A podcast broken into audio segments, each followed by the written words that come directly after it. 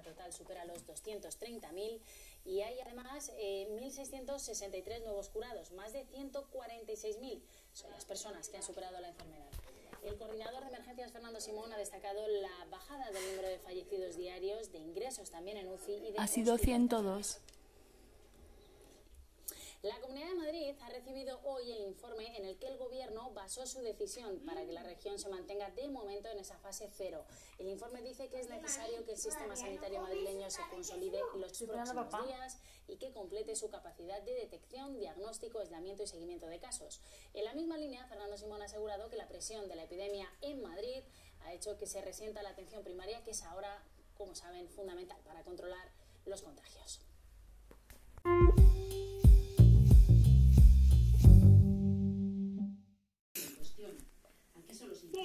Buenos días desde Boyilandia. Hoy voy con mucho retraso porque he estado liada. Quiero comentar los datos de hoy. Los muertos diarios se han reducido a 102 en las últimas 24 horas, 36 menos que ayer.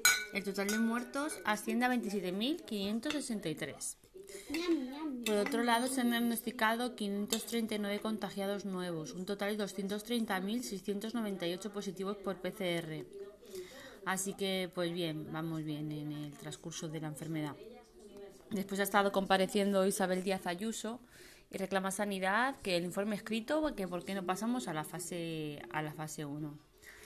Mm, parece que tenemos bastantes menos muertes en Madrid que ayer. Hombre, van a decir hoy, y, y nada, ellos están diciendo que si no, que si hay comunidades con indicadores peores, parece que no se quieren dar cuenta que el tema es, el tema es que no tenemos la atención primaria como debemos. vamos, no lo quieren ver, no, que no lo quieren decir.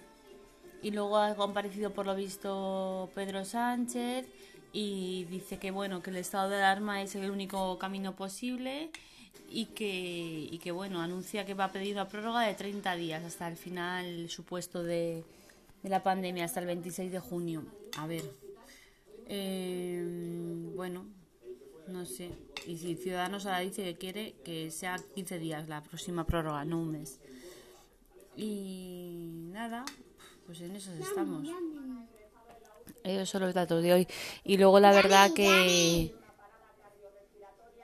Julián Guita ha fallecido, me da mucha pena porque para mí era una persona muy íntegra, un político muy bueno y, me parece increíble pues que ya no esté, porque era un gran político, por lo visto una mejor persona y es la persona que siempre ha, ha, vivido como ha pensado y ha defendido todo y sus entrevistas eran brillantísimas. Y bueno, es un hecho destacado de hoy y que nos da mucha pena que se haya muerto el califa rojo compañero.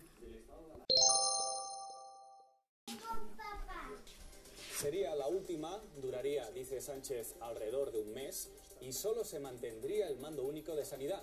Sobre la polémica con Madrid por seguir en la fase cero, el presidente dice que prefiere pecar de precaución y niega que se trate de una decisión política. Claridad, transparencia, explicaciones de por qué el motor económico de España va a seguir cerrado. La presidenta madrileña exige al gobierno.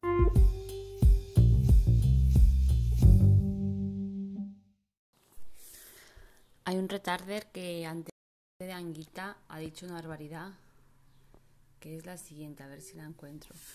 Ha dicho como que para hacer un chiste sobre su muerte, que mm, ha dicho como que se habrá dado una sorpresa increíble al encontrarse con Dios es que para mí me parece un agravio, porque es como tanto todavía pensando cosas para que ahora tenga yo la razón.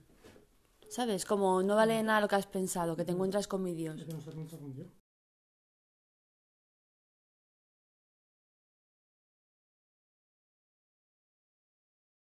¿Cuál? Que he de comprar dedicado en Twitter y a todo el mundo. Es que por ponerla hoy, pasarme todo el día poniéndose a la gente. Es que buenísimo. ¿Cuál? Entra y mira.